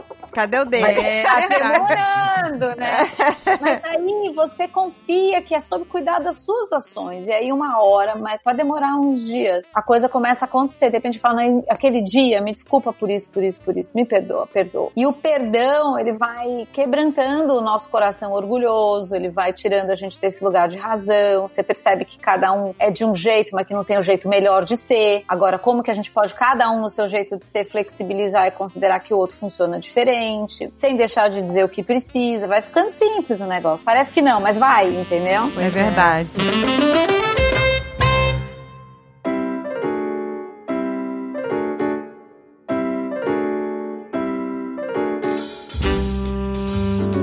Desde criança, sinceramente, gente, acho que tinha que ter aula de psicologia para as crianças. Pois é, né? Porque Podia ser uma matéria, né? podia, porque ajuda muito, gente. Eu, por exemplo, esse negócio do só por hoje eu acho perfeito. Porque eu começo errando, aí eu falo, hoje já foi, hoje já fudeu, amanhã eu, eu tento acertar. Mas se você tem essa parada, não, hoje eu, só hoje eu tenho que acertar, eu só tenho hoje pra acertar, aí já muda, que você não vai deixar pra amanhã, não, amanhã eu vou acertar. Que amanhã tu vai errar de novo e vai já Ah, jogar pra frente. É Esse isso aí. negócio de jogar bola pra frente eu faço direto. Ah, já hoje eu esmerdalhei tudo, amanhã eu vou ser melhor. né? Hashtag pra mim já deu. Não, sabe que é muito louco? Eu comecei a ouvir, por exemplo, sei lá, antes de ontem eu tive dor de cabeça. Ah, não fiz jantar. Falei, gente, é lanche, eu não dou conta hoje, me desculpem, né, né, né. É tão doido, imagina. A Malu, de 11 anos, virou pra mim e falou: Mãe, você tá fazendo o seu melhor possível? Aí eu falei. Ela olhou pra mim e falou: Então tá ótimo, mãe, fica tranquila. Sabe, começa a vir uns negócios, você fala, Ela se virou e fez caramba. aquela dancinha da vitória, né? Não, nem fiz a dança da Yes. vitória, mas assim, é, você- ela pensa isso com ela. Ela é um lugar de paz que vai vindo, entendeu? É paz. Você começa a viver em paz. Ô, gente, mas as Gente, crianças legal. dá a impressão que elas estão mais inteligentes, não é? Eu não sei porquê. Não, eu, Eu acho, acho que isso incrível. depende. Acho que porque É porque a gente, né, quando era criança, eu não sei se eu era tão esperta assim. Não, você até podia ter essas mas às vezes era muito solitário. Acho que hoje a gente tem possibilidade de troca, entendeu? A É. Duda chegou pra mim outro dia, essa pra mim foi, a a Duda tá com 15, mas ela falou pra mim, hoje eu posso falar qualquer assunto com você. Hoje eu acho que a gente é próxima. Eu dei uma entristecidinha porque eu falei, caramba, achei que eu era sempre próxima, né? A gente acha que é ótimo. Nossa. Aí ela falou, eu falei, mas por que que você tá falando isso? Olha ela, ela falou pra mim, hoje eu posso falar com você dos meus acertos, mas também dos meus erros, porque eu sei que você erra e eu sei que você vai me ouvir de um lugar de quem também erra. Então assim, e o que ela tá dizendo é muito importante, porque assim, enquanto eu tava ouvindo de um lugar de quem não se percebe errante, eu tô indo pra cima dela, normalmente exigindo que ela já devia ter feito diferente, que ela já devia ter aprendido, que ela tem que não sei o que, que ela não pode ser assim. Quando eu escuto ela de um lugar de quem também erra, eu vou dizer, ai filha, isso é difícil mesmo. Nossa, amor, mãe, mas a gente normalmente usa isso dizendo, quando eu tinha 15 anos, não, eu erro hoje, nesse dia de hoje. Então, aí você vai tendo uma humildade de ouvir o outro, aí vem acolhimento, aí vem responsabilidade, aí isso surge como um resultado que é muito mais segurança no sentido da construção de um adulto do que ela, porque o que que acontece quando ela tá exigida só me mostrar acertos na cabeça dela? As vidas paralelas começam a surgir. Aí você vê crianças mentindo, crianças omitindo, que as crianças vão tendo a noção de que se minha mãe e meu pai não sabem, por isso que o castigo e o bater é tão danoso, que se minha mãe não sabe, eu entendo que nada me acontece. Exato. Mas, mas o ponto é, acontece, porque tem consequência de qualquer forma na tua própria vida. Mas a criança, ela perde contato com isso. Então ela tá muito mais preocupada dos adultos não saberem do que nas suas próprias atitudes, entendeu? É, gente. Não, mas isso é uma verdade. E Isso que você falou é tão É. importante porque, às vezes, também a gente tem uma tendência a diminuir os problemas dos jovens, né? Total. A, a- achar que, ah, isso aí é porque você é jovem. Isso passa, isso passa a ser besteira, é verdade, mas não é. Porque ele tá vivendo aquilo naquele momento, né? Às vezes é mais difícil a fase da adolescência do que depois. Porque é uma fase que você tá inseguro, é uma fase que, sabe? Pois é. É, é muita cobrança, né? Do que, que você vai ser, o que, você vai se tornar. Aquela... E, nossa, gente. E aí a gente- o, o adulto que tem outros tipos de problema, vai. É, aí tem diminui tipos- os jovens.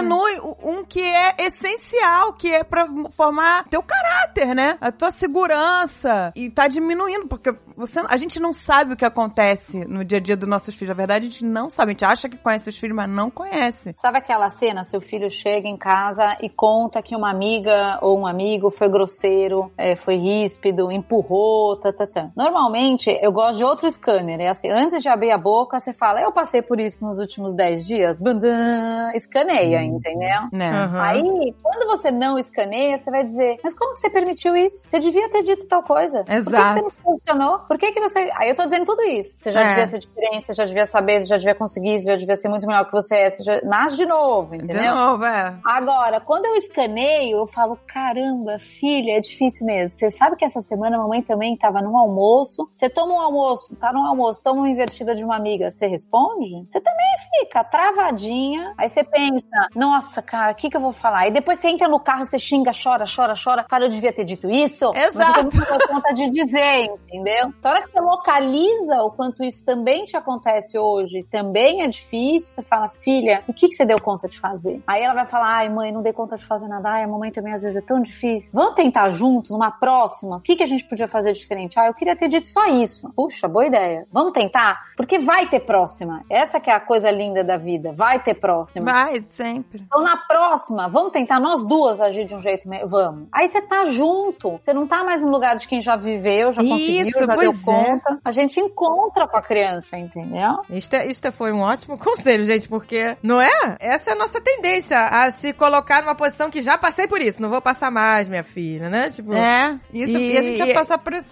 Não, e a gente só faz isso porque a gente não quer que eles sofram. E porque a gente entende que qualquer desconforto que venha deles é igual a eles estão sofrendo. Aí a gente cai numa tríade muito comum que é: meu filho, ou ele tá sendo vítima de um vilão horroroso, uma pessoa péssima lá que também tem quatro anos, mas é um vilão. É, pois é. Eu preciso salvá-lo. Só que nessa atitude de salvar, quanto mais vítima a gente deixa os nossos filhos e mais vilão a gente faz o outro, mais a gente fragiliza nossos filhos. Quando nessa oportunidade o outro tá sendo ok, é, mais agressivo no sentido do- até do próprio temperamento que tem, e ele tem um temperamento mais pacífico, por exemplo, é que baita oportunidade que os dois estão tendo de se considerar sem se agredir. Então, a hora que a gente convida o nosso filho a se perceber, perceber o que tá ruim, o que, que ele pode fazer e assim por diante, o que muda é que ele tá com a possibilidade na mão. Ele não quer mais ser salvo, ele não tá mais no lugar de, de pobre, coitado, sofredor, que precisa que alguém me tire daqui. Ele se tira dali, evoluir conforme ele vai desenvolvendo recurso, entendeu? Ai, gente, pois é, isso é uma preocupação tão grande, né, da, da gente, né? Do nosso filho, ai, sofrer, porque, né, vai ter alguém que vai ser grosso, que vai não sei o quê. A gente Mas fica vai. nessa, né, nessa... Eu vou dizer pra você, eu acho ótimo ter esses alguém, ter esses professores. Eu acho fantástico. Eu não sei se vocês né? viram, já assistiram aquele. É uma série que tem na Netflix, Black Mirror. Ah, é, que a mãe tenta... Ah, até já sei qual episódio você tá falando. É, Cara, é incrível, né? A, a mãe não queria que a criança, sei lá, passasse. É, porque ela perdeu a filha por uns segundos, né? É. E ficou desesperada e implantou um chip lá na menina pra poder saber onde a filha tava o tempo todo, né? Pra, né? Pra, pra não perder a filha e também Monitorar. monitorar. E ainda colocou uns filtros. Ela botou Então, uns filtros pra filha não ver violência, não vivenciar. Não escutar palavrão, né? Escutar palavrão. Então, quando alguém xingava ela ou era rude, a garota não recebia É, ela ouvia essa informação. Ela ficava tudo, né? um- Só um. Um- Imagens de violência também, o cachorro bravo, a criança via um tudo borrado, né? Tinha um Ela não- filtro. A, a criança não vivenciava nada que fosse dar medo ou assustar ela. Mas eu acho que em certa medida a gente faz isso nessa intenção de proteger as crianças, sabe? Quando a gente tenta protegê-las de um inimigo que pra gente sempre foi super ok, que é o tédio, sabe? Essa coisa que a criança chega e fala, tô entediada, não sei o que eu faço. Tem pai que fica maluco, que não pode escutar isso, né? Que precisa já encontrar uma atividade, encontrar um, sei lá, um livro, um desenho pra pintar, ou pior, né? Uma tela, sabe? Já, já, já põe a criança no, no videogame e tal, no tablet, porque o próprio pai, a própria mãe fica desconfortável com aquele ócio da criança, né? Precisa sempre estar mantendo a criança ocupada, entretida, né? É, estimulada, é, é. É verdade. É meio isso que mostra no Black Mirror também, numa escala um pouco maior, mas acho que muita gente faz isso hoje. Só não tem a tecnologia do Black Mirror, né? Se tivesse, até usaria, né? Nossa, o que teria de criança aí, né? Não enxergando. Não enxergando nada. Mas é é- que, na verdade, é doido isso. Você começa a pensar que essa super proteção, no fim, fragiliza e aprisiona. Porque eu vou entendendo a vida de uma forma ideal ou perfeita ou plenamente feliz, e isso, no fim, é um tiro no pé, porque te tira a possibilidade de criar ferramentas e recursos para lidar com a dor ou com o desconforto que tanto te informa. é Você fica- muito precioso você quando você, fica sem uma informa- defesa. Sem defesa, exatamente. Fica sem defesa, é que nem um organismo. Ele precisa a vida inteira ter contato com não sei quantos milhões de bactérias, você pegar vários resfriados pra você criar uma resistência. Sim. Então você fica. Você tá ali, nu e cru, né?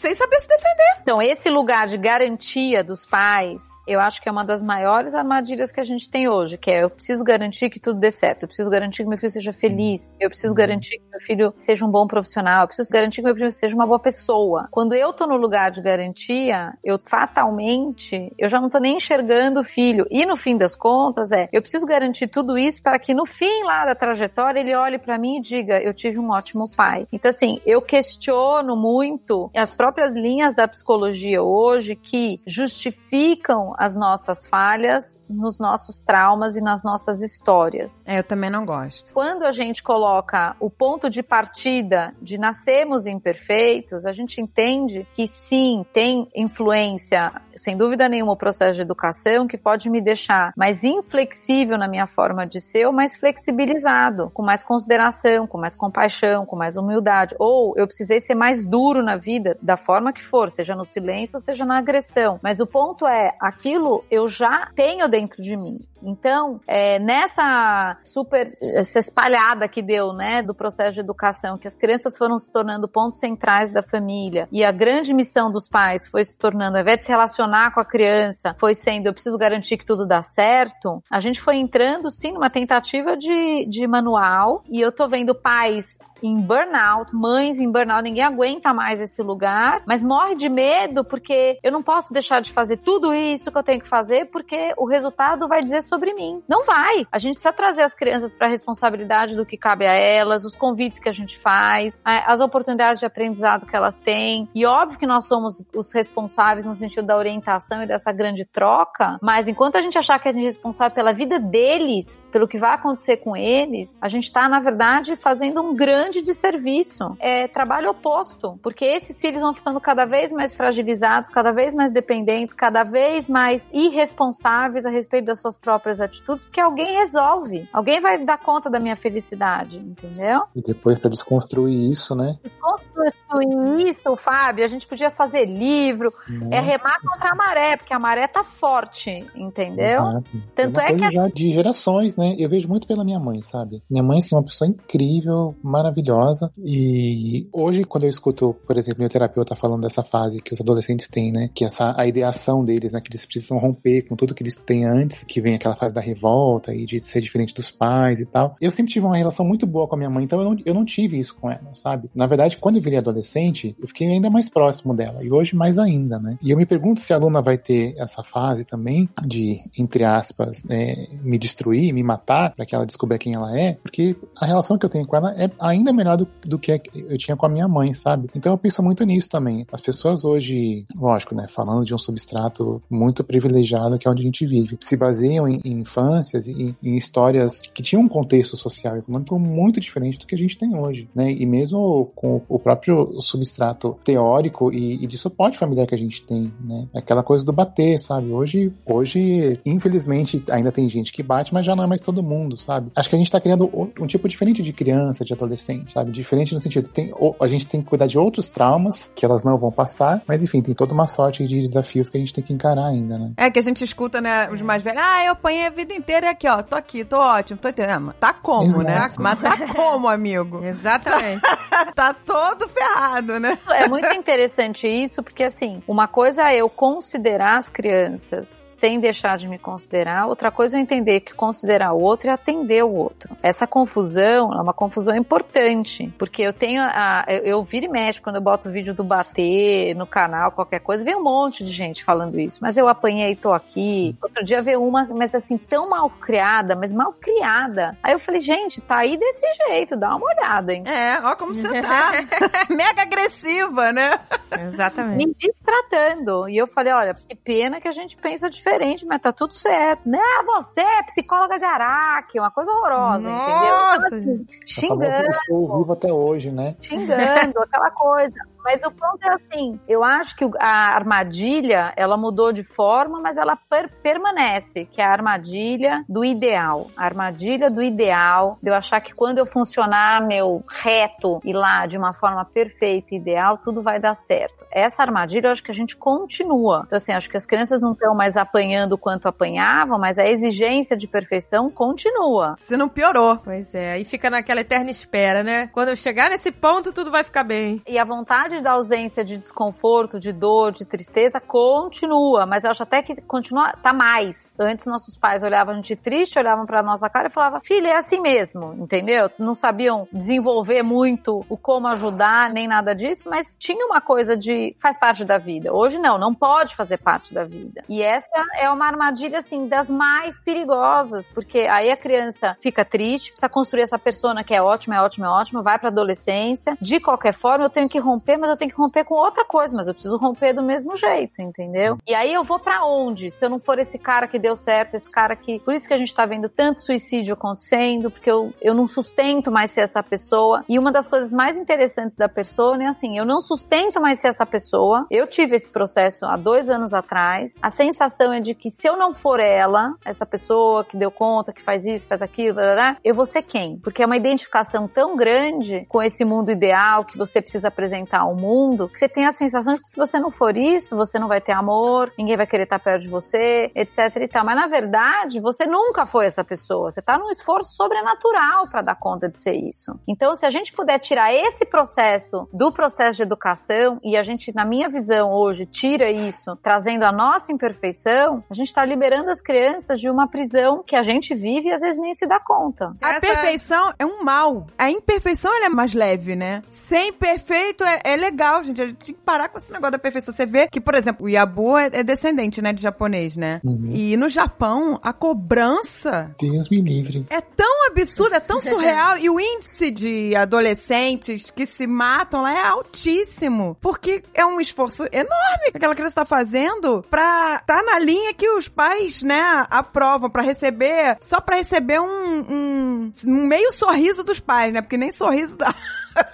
Mas você sabe que tem um perigo. Eu não tô dizendo aqui que é, ah, então tá bom, eu vou ficar desleixada, que, me, que se dane. Sim. Sou imperfeita mesmo, toma aí. Não, não é isso. É como se a gente fizesse um grande círculo que é: eu sei que eu sou imperfeito, sem dúvida nenhuma, por isso eu faço o melhor possível, eu vou me aprimorando nos meus erros, nos meus equívocos e vou cuidando do meu melhor possível. Então a imperfeição ela não é uma justificativa, ela é uma condição. Dessa condição a gente vai tendo nosso caráter, nosso coração, nosso emocional sendo trabalhado para que sim, o nosso melhor possível seja cada vez mais respeito, seja cada vez mais consideração, seja cada vez mais amor. Porque eu sei que eu sou imperfeito é que eu me proponho ou eu cuido disso com tanto carinho, com tanta dedicação. Isso é importante a gente falar, exatamente, né? Não é esse de que ah, eu sou imperfeito, então eu vou ficar assim mesmo, não vou nem me esforçar mais para fazer um trabalho melhor. A imperfeição é uma condição, ok. Com isso, na verdade, o convite é, meu, fica bem humilde, faz o melhor que você pode, você não tá com essa bola toda, entendeu? É muito mais um convite a esse quebrantamento mesmo. Exato. Isso de fazer o melhor que pode, né? Que você cada dia tentar ser melhor, né? Mas sem ficar visando aquela perfeição lá na frente, né? De que quando atingir essa perfeição tudo vai ficar bem, né? E também E sem se reconhecer- culpar pelas merda que fez, porque tem muita gente que fica presa nos erros,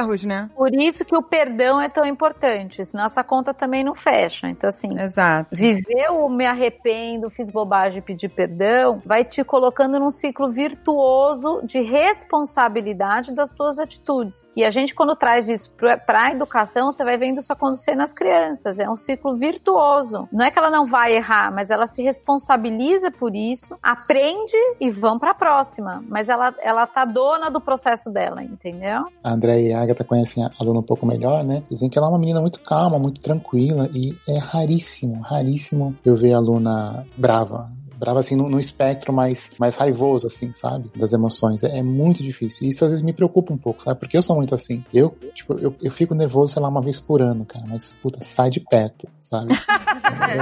Eu não consigo imaginar. Também não.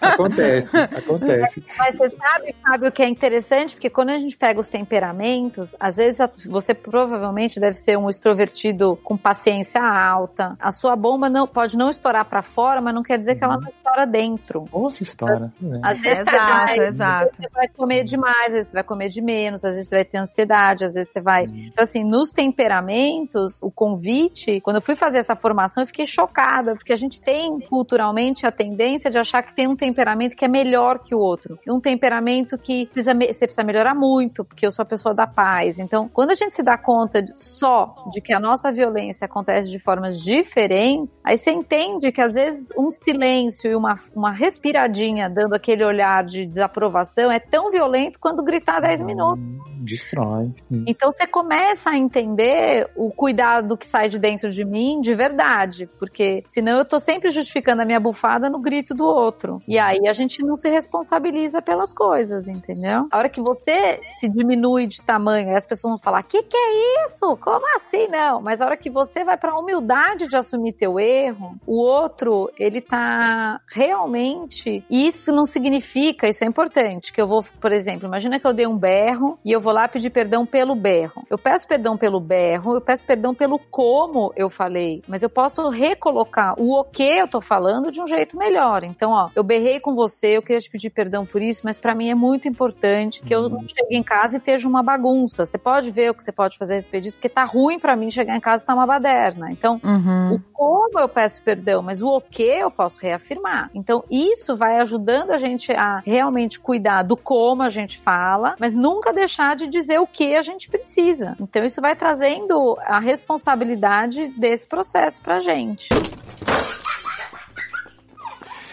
É complicado, né? Assim, que é, com a criança pequena, é mais difícil, às vezes, né? Lidar com essas coisas. Por exemplo, a, a Pícola outro dia, ela tava do lado do copo d'água, né? E eu tava do outro lado, tava com dor nas costas e tal. Eu falei, vai, meu amor, pega a sua água e toma. Aí ela pegou, chegou a pegar o copo e soltou. E falou, não, você vai pegar pra mim. Falei, Gisele, pega o copo. Você tá do lado do copo. Ajuda a mamãe. A mamãe tá com dor nas costas. Mas a, a criança, quando é muito pequena, acho que ela ainda. Não sei se ela não, não empatiza muito ainda com a sua dor, né? Tipo, Aí eu fiquei brava, né? Eu, então tá, então você não vai tomar água. Então tá bom, não sei o quê. Aí eu come, né? Aí eu já, já levantei a voz, tudo errado, né?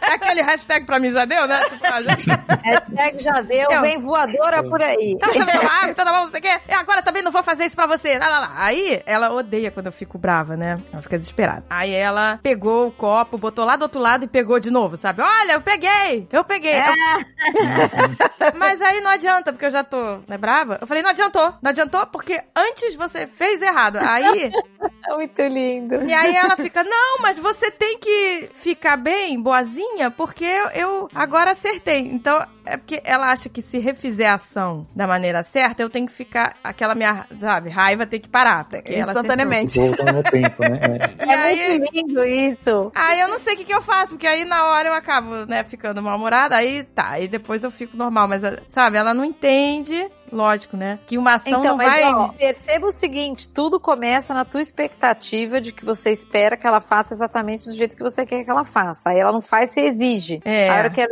exige, ela vai pro lugar de, não, eu quero ser a criança que faz para que minha mãe me ame, porque agora eu tô achando que minha mãe não me ama. Por isso que eu acho que é incrível a gente dizer, te amo de qualquer jeito. Te amo pegando água, não pegando água, jogando copo no chão, jogando na parede. Eu te amo. Isso não tá em questão, entendeu? É. Agora, imagina que a hora que você tira a expectativa e ela não pegou num caminho de trazer responsabilidade pra ela, você vai dizer, filhota, a mamãe não consegue te ajudar hoje a pegar água. Vê aí o que, que você quer fazer. Você quer tomar água ou não quer tomar água? Convidei ela pra cuidar do pedaço dela. O corpo é dela, a sede é dela, a água dela. Pois é, é exato, é que... Só que se a gente tá no lugar de garantir que ela não passe sede, você não consegue convidar ela pra ser responsável. É você que fica. Eu tenho que criar uma mão mecânica pra catar água nos dias de dor nas costas pra, ela que, pra que ela beba água. E ela tá entendendo que ela não, ela não bebe água na sede dela, nem percebe a sede dela. Às vezes as Exato. crianças não percebem nem a fome, a gente não dá tempo. A Exato. gente tuxa, tuxa satisfação, conforto, tuxa, tuxa. É, É verdade. importante eu saber que eu tô com sede, porque eu levanto, vou até a geladeira, pego água e bebo. Não, e eu fiquei chateada, assim, esqueci, né, que é uma criança de 5 anos, fiquei chateada por ela não estar é, com empatia, né, com a minha dor nas costas, sabe?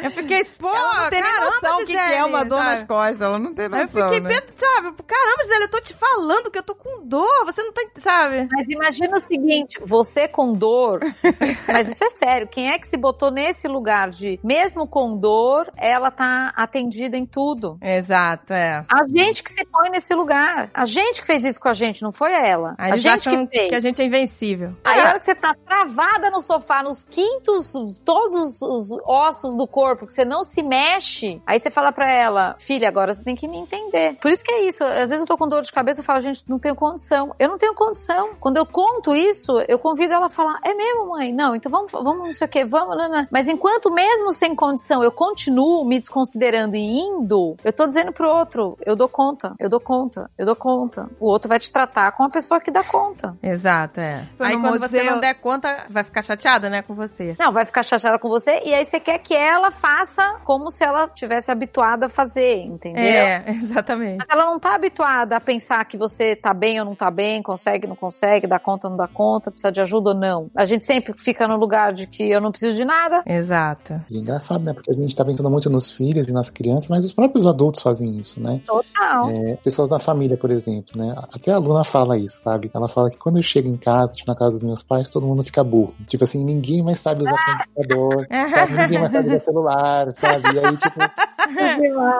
forma fila, entendeu? Tipo, ah, deu problema aqui no celular, deu problema no computador, sabe? Mas é porque eu tô lá, sabe? E porque eu tô sempre disponível. As pessoas já contam com isso, né? Então, se os adultos fazem isso, né? Imagina as crianças, né? Verdade. Pois é, Pô. é verdade. Isso faz parte da nossa persona. Imagina o dia que você vai pra lá, que você não tá afim de ver computador, porque afinal você vê isso o dia inteiro. E aí o convite é você virar pras pessoas e dizer: gente, sinto muito, hoje eu não tenho a menor condição de ajudar vocês com isso. Só que se a gente acha que a gente tem que fazer isso porque é a forma da gente ser amado e ter valor na família, É verdade. a gente tá colocando nessa situação. O meu caso é, eu era a pessoa para todos os incêndios, todas as situações, quem tá triste, quem tá mal, quem tá... Eu não virei psicóloga à toa, eu virei psicóloga porque eu já trabalhava muito desse jeito, entendeu?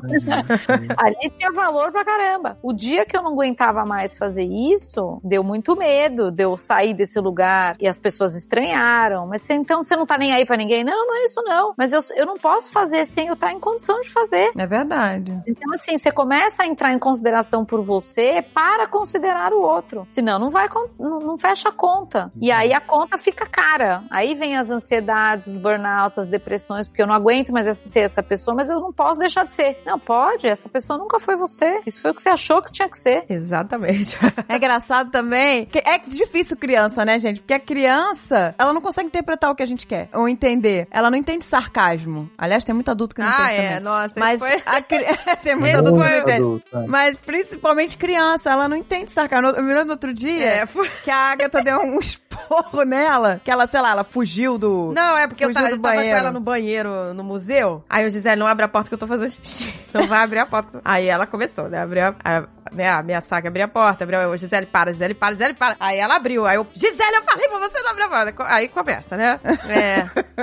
Às vezes que, né, o tom de voz sobe e tal. Aí eu fiquei chateada com ela. E a, a Andrea tinha comprado um- uma lembrança, um presente. É, a gente ia do museu, eu falei, ah, vou comprar essa lembrança aqui pra ela no final do museu. Achei legal que tinha todo o contexto da parada. E aí ela saiu do banheiro com a mãe, a Agatha putaça, eu não, não percebi. E ela veio, tipo, na minha direção, tipo, ah, a Didin vai me salvar, né? Que eu tô tomando esporro aqui. E aí quando eu ia dar o presente, falei, eu comprei presente pra você. Aí eu vi a Agatha lá de trás, mas não vai ganhar, não vai ganhar. Não vai abrir, que você fez malcriação. Porque não tá merecendo. Aí ela, mas a Didi falei, não, eu falei, eu só posso dar quando a sua mãe deixar. E aí a, a Agatha foi e virou pra ela assim: Você, eu falei pra você não abrir a porta e você abriu. Pois agora, ó, parabéns pra você. Parabéns. Vai ficar sem presente. Parabéns, ó. Tô batendo pau. E aí, Ela ficou com aquele olhinho, não tô entendendo. É parabéns, é parabéns. aí ela olhou pra mim chorando e falou: Eu não entendo a minha mãe. Ela tá braba, ela gosta de tá braba porque ela me deu parabéns. Aí, pronto, aí eu falei, acabou, né? A psicologia toda água Gente, eu abaixo. comecei a rir tanto. Aí eu... Não, mas essa eu aprendi. Essa lição eu aprendi. E nunca mais dei parabéns quando topei. Não, mas é demais, gente. É o como. Eu soltei uma antes de ontem. A Duda entrando no meu quarto, porque ela vai, ia ter Halloween hoje. E já era oito e meia, já tinha que estar de banho tomada, a gente já ia jantar e não sei mais o que. E ela entra no meu quarto toda vestida. Mãe, vou de boneca. E põe roupa pra cá, põe roupa pra lá, põe roupa pra lá. E com uma amiga no telefone. Com uma, e eu, Du, tá bom, tá legal, ótimo. Amor, agora vamos desligar que a gente precisa jantar. Não, tá bom. Ignorou geral. É igual a saída do banheiro. Ignorou. Ignorou, foi, volta 10 minutos depois. Não, acho que vou de Maria Chica, acho que vou de sei lá o quê, e com a amiga no telefone. Vai subindo aquele negócio. Essa é. hora vai subindo é a hora que você tem que falar, cara, a hashtag tá ruim pra mim pra caramba esse negócio. Mas aí, falei de novo, Duda, ó só, parará, parará, parará, já deu, não sei o que, dá tchau pra tua amiga, não sei o que. Gente, ignorou mais uma. Na quarta vez que ela entrou no meu quarto, eu olhei pra ela, mas assim, parecia que tinha um vulcão saindo, sabe? Eu olhei pra ela, eu juro pra vocês que eu fiz essa cena. Eu passei a mão no pescoço, é que vocês não estão me vendo, mas eu passei a mão no pescoço e fiz assim, chega! Sabe assim, Aquela Mas- cortada com a mão, né? morte, né? A guilhotina. Ela olhou pra mim, arregalou um olho e só falou isso. Que medo, mãe. Aí, ela olhou pra mim e falou: Eu vou desligar agora, que eu tô precisando de tomar banho, jantar e não sei o que. Desligou. Bom, é muito louco. Quanto mais você percebe o que sai de você, é mais imediato. Eu fui lá falar com ela. Eu falei: Amor, me perdoa do jeito que eu falei. Mas olha, eu preciso que quando a mamãe te pede uma coisa, que você me considere. Tá muito ruim. Eu peço uma, eu peço. Você sabe que a gente tem toda uma dinâmica aqui que, meu, vai por água abaixo. Nós vamos dormir 11 horas da noite. Nananana. Ela olhou pra mim e falou: Não, mãe, tudo bem. Mas, nossa, mãe, eu fiquei com medo. Aí eu olhei pra ela e falei, não, me perdoa. Eu realmente fui violenta. Aí ela olhou pra mim. Aí dá aqueles 10 minutos, é tão legal. Ela olhou pra mim, não, e me desculpa. Eu também não te ouvi, ignorei mesmo. Eu falei, vamos tentar junto fazer, cuidar disso? Vamos, vamos tentar junto. E é assim que vai indo, entendeu? Pois é. Mas assim, eu passei a mão no pescoço e soltei. Não era um chega gritando, era um chega baixo, assim, mas ele era grave, sabe? Grave. e é isso, entendeu? Eu me lembro uma vez que há muito tempo atrás você me contou falou uma da Duda, e eu fazia isso muito com os meus, né? De eles não estarem prontos a tempo. Eu falei, eu vou sem vocês. Se vocês não tiverem, eu vou assim mesmo. Vocês vão ficar aí pra trás. E a mulher, uma vez, você, disse isso pra Duda e ela falou, mãe, nunca mais fala isso pra mim. Ela Por- tinha quatro anos, gente. Nossa. Ela olhou pra mim e falou: não faça isso, porque você não vai fazer isso. E meu coração fica muito apertado. oh, meu Deus. Tá bom, tem toda a razão. Assim, você deu sorte. Meus filhos nunca disseram, mãe, não fala assim, que meu coração vai ficar apertado. Eu simplesmente falei 500 vezes isso. Se quem não tiver pronto, vai ficar pra trás. A gente não deixa, né? Eles sabem que Eles a gente não sabem. deixa pra trás. Mas, por algum momento, a criança fica naquela dúvida. sabe? Minha mãe realmente vai me abandonar aqui, vai me deixar aqui. É, às vezes, às vezes faz isso no clube, tá andando no clube. Eu vou deixar você aqui, vai nada, entendeu? É poder da porta, sabe? Poder da porta. Se você é o- eu tenho o poder. Não, não tem esse poder, não vai fazer, não adianta. Mas cuidado que sai da nossa boca, das nossas atitudes. Pois é. Ah, a gente fala muito a gente tem que tomar cuidado. Vai pedindo perdão, vai pedindo perdão. Aí você vai olhando realmente como é que a gente funciona. E aí a gente vai baixando a nossa bola. E é tão lindo ver o processo acontecendo. É muito bom. É que quando a gente tá irritado com a criança, a gente tem que perceber com que você realmente tá irritada. Sim. Né? Porque a culpa não é a criança. Geralmente não é. Geralmente é por expectativa, o que você É. queria que a vida fosse, entendeu? Exato. E você também já tá estressado com um monte de coisa. E aí, é a primeira pessoa que passar na frente, te contrariando um pouquinho, você vai explodir. Esse Não, que é o e e perigo, É engraçado que a, a Piccola, ela tem noção, assim, tipo, ela, né, quando ela me vê perder a paciência, ela, eu não consigo controlar meus, ela fala, eu não consigo me controlar quando eu estou com raiva, sabe? Ela fica tentando me explicar, pedir desculpa, né, por que que ela tá, agiu assim, sabe? É, fez uma criação, sabe? Ou, ah, porque ela, ah, quando eu tô com sono, eu fico muito irritada, quer dizer, ela, ela tem essa consciência, né? E às vezes, realmente, ela pede desculpa e eu não peço desculpa, né, por ter falado alto, né? Por ter levantado a voz. Isso é um erro, né? Porque só ela tem que pedir Porque desculpa. só né? ela, é verdade. Esse lugar às vezes vem porque a gente vai pra garantia. Então você precisa garantir que ela se comporte, você precisa garantir que ela não abra a porta, você, por isso que pesa. É. Eu era a garantidora da paz aqui na minha casa. Então, às vezes, Rogério, que era mais esquentado, antes dessa quebrada toda que deu aqui na minha vida, eu era a garantidora. Então, às vezes, papai levantava a voz, eu já, meninas, papai tá querendo dizer, na verdade, então, eu, eu dava um quieta nele e eu assumia a paz, a paz, a paz, a paz. Até que eu entendi, por exemplo, que nesse lugar de garantia, eu era um pleno desrespeito com o Rogério, porque, afinal de contas, eu tava dizendo o jeito que você faz, o jeito que você é. As meninas, ele abria a boca, olhavam pra mim, pra ver ele tá direito ou não tá direito. Era, era um desrespeito absurdo. Mas eu era a pessoa da razão, da paz, de tudo isso. Imagina que caiu tudo isso, gente. Eu senti tanta vergonha, pedi perdão pra tanta gente. Bom, aí, o dia que eu falei, eu não vou mais me meter. Eles vão ter que ser responsáveis pela forma como eles se relacionam. Porque o outro tinha certeza de que a, a hora que o, o fogo aumenta, eu entrava. Então ele Exato. também não cuidava do fogo não aumentar. As outras duas tinham certeza de que eu não ia deixar nada. E eu ficava com as rédeas todas na mão da vida de todo mundo, segurando tudo, me sentindo, óbvio, muito importante por isso, que é o nosso orgulho. Essa é a parte que a pessoa fala, ah, eu sou foda. Super necessária, entendeu? Mas, na verdade, de serviço pra família inteira. O dia que eu tomei essa decisão, gente, a gente sentou na mesa, o Rogério tinha dado uns gritos aqui, entrou a galera, tudo meio com a cara péssima pra jantar. Sabe o que eu fazia? Punha comida na boca, punha comida na boca. Eu falei, eu não vou abrir a minha boca, eu não vou dar nem a chance da boca querer falar, fica quieta. E foi a coisa mais linda, porque eu vi a Malu virando pra ele, falando, pai, eu não gosto quando você fala assim, quando você grita. Meu coração fica sei lá o quê. Aí ele falou, desculpa, mas pra mim também é importante vocês virem jantar quando eu chamo. Aí a outra, pai, eu queria te pedir desculpa porque eu também realmente, eu deletei você falando. Eu ignorei. Não, tá desculpa. Então assim, eles se viraram. Que legal. E isso é a libertação. Hum. É a libertação Hum. da minha prepotência, da minha arrogância, eu convidando cada um pra cuidar de si, sem abrir a boca, mas só porque a gente precisa confiar que os relacionamentos estão acontecendo. O desconforto vai falar, é, é, tá mais desconfortável falar ou tá mais desconfortável tomar o grito? Ah, tá mais confortável tomar o- até isso ficar maior e eu falar, pai, não gosto. Então isso vai fazendo com que a gente vá cuidando cada um de si, das formas, das violências que a gente traz pro mundo e realmente se se responsabilizando. E nisso a gente vai lapidando o coração, a gente vai tendo todo esse processo acontecendo. Hoje a minha casa é outra casa. Eu não sou mais a, a responsável pela paz. Todo mundo é. Todo Ah, mundo, legal. exatamente. E, Isso tem é que, e a pessoa tem que perceber que ela, não só ela não precisa ser quem segura todas as rédeas, e também tem que perceber que tá segurando todas as rédeas porque você precisa segurar todas as Tem gente que gosta, entendeu? E não consegue viver sem ter todas as rédeas na mão. Esse é que é o perigo, né? Perceber que não. Você realmente não precisa, mas você quer. É.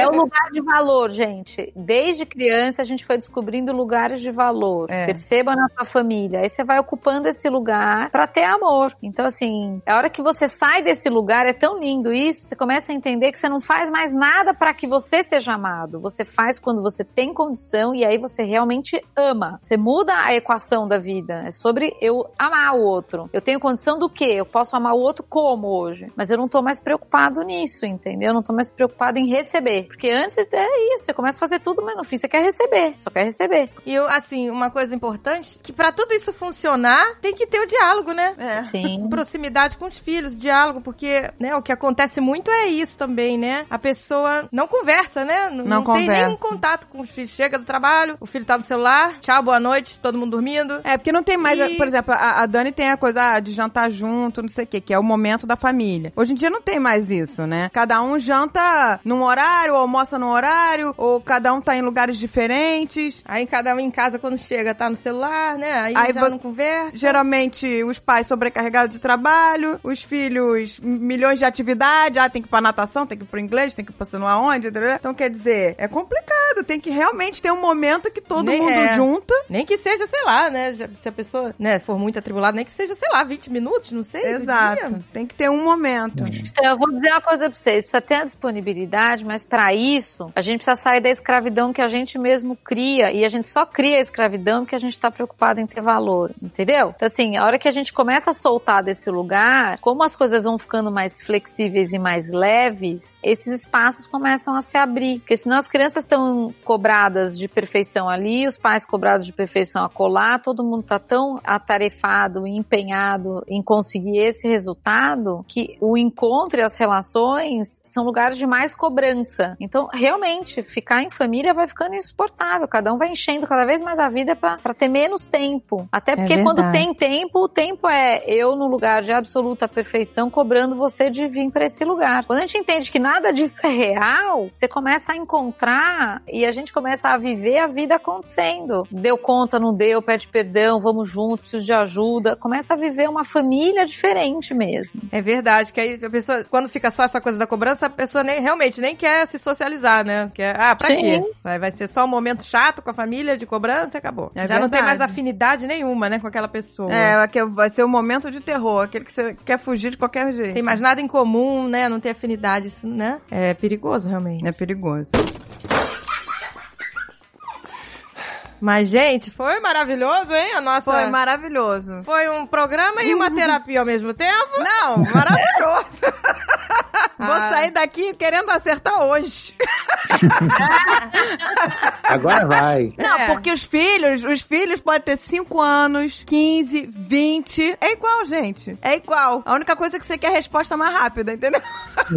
O ponto é o seguinte, gente, bota a lupa dentro da gente. A gente sabe tudo dos outros. Bota a lupa no que sai da gente. Exato. Isso muda tudo, entendeu? Exato. Esse, Gente. esse é, o, é o gatilho aí. Sabe que é muito louco? Eu tô lá com o curso online, que aliás vocês estão convidadíssimos pra vir, mas as pessoas chegam lá na expectativa, eu sou uma frustração ambulante hoje, né? Que as pessoas chegam lá falando, ahá, eu vou vir aqui agora, eu vou resolver todos os problemas, a Daniela vai me dar ferramentas, recursos para que eu consiga isso, tudo que eu não tô conseguindo. E hoje eu entendo que o trabalho é a gente realmente se dar conta de quem somos, onde estamos, como é que a gente faz o melhor possível, como é que a gente pode considerar o outro sem se desconsiderar. E a hora que a- a- as pessoas chegam, elas reagem mal, reagem muito mal, porque elas ficam bravas que elas não vão ter a resposta do manual pra resolver tal item. Exato, é o, o manual que as pessoas querem. Mas a resolução vem, a solução vem. Quando a gente muda de postura e a gente vai fazendo esse outro caminho, a solução para aquelas coisas todas que você tá achando que era você que decidia, que você que resolvia, ela começa a brotar do encontro responsável de todo mundo. É muito lindo de ver. Pois é, essa busca por um manual não existe, gente. Não existe um manual que a gente tanto queria que existisse, né? E se existisse, não seria bom, né? Porque não é, todo mundo não é igual. Como é que a gente vai se- seguir um manual? Isso que é- você falou, Agatha, a psicologia podia estar disponível para a gente realmente se encontrar. Infelizmente, muito da psicologia está alocada nesse lugar de solucionar. E muitas vezes essa solução ela vem com mais exigência ainda em cima dos pais do que acolhimento, do que espaço de, nossa, vamos ver como é que é possível, espaço de humanidade imperfeita. Não, é mais cobrança, muitas vezes. E aí a psicologia não tá a favor ou não tá trabalhando para que realmente a paz interna venha. E sim, te dizendo mais do que você devia estar fazendo e não tá. É, pra se sentir mais culpada, né?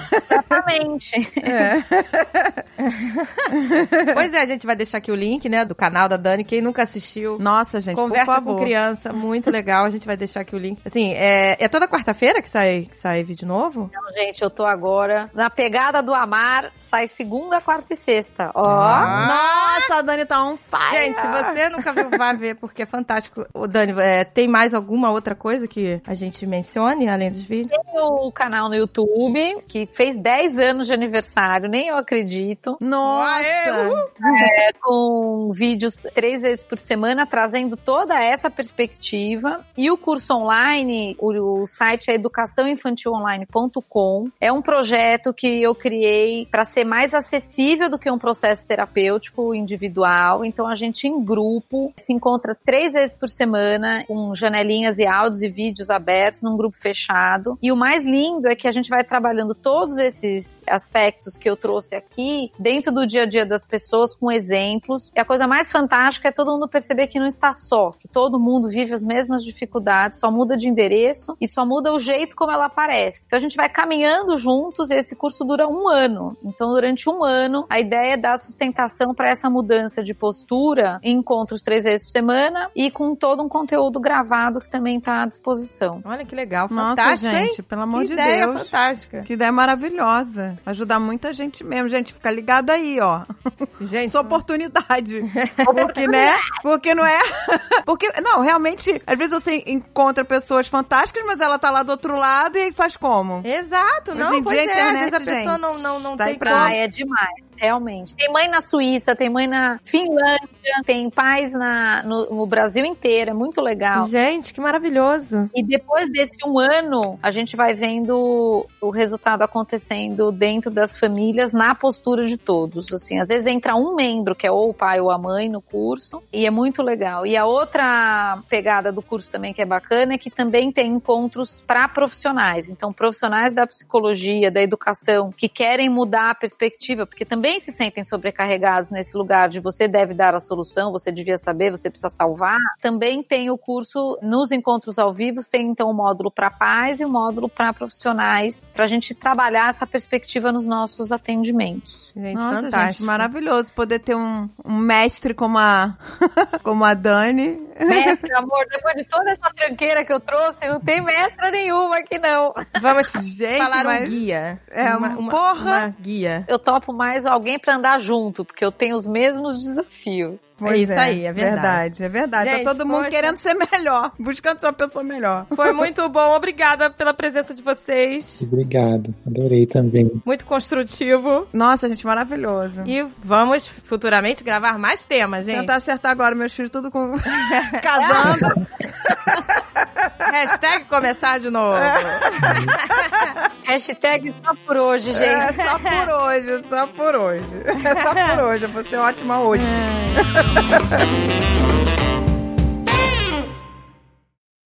Este podcast foi editado por Radiofobia, podcast e multimídia.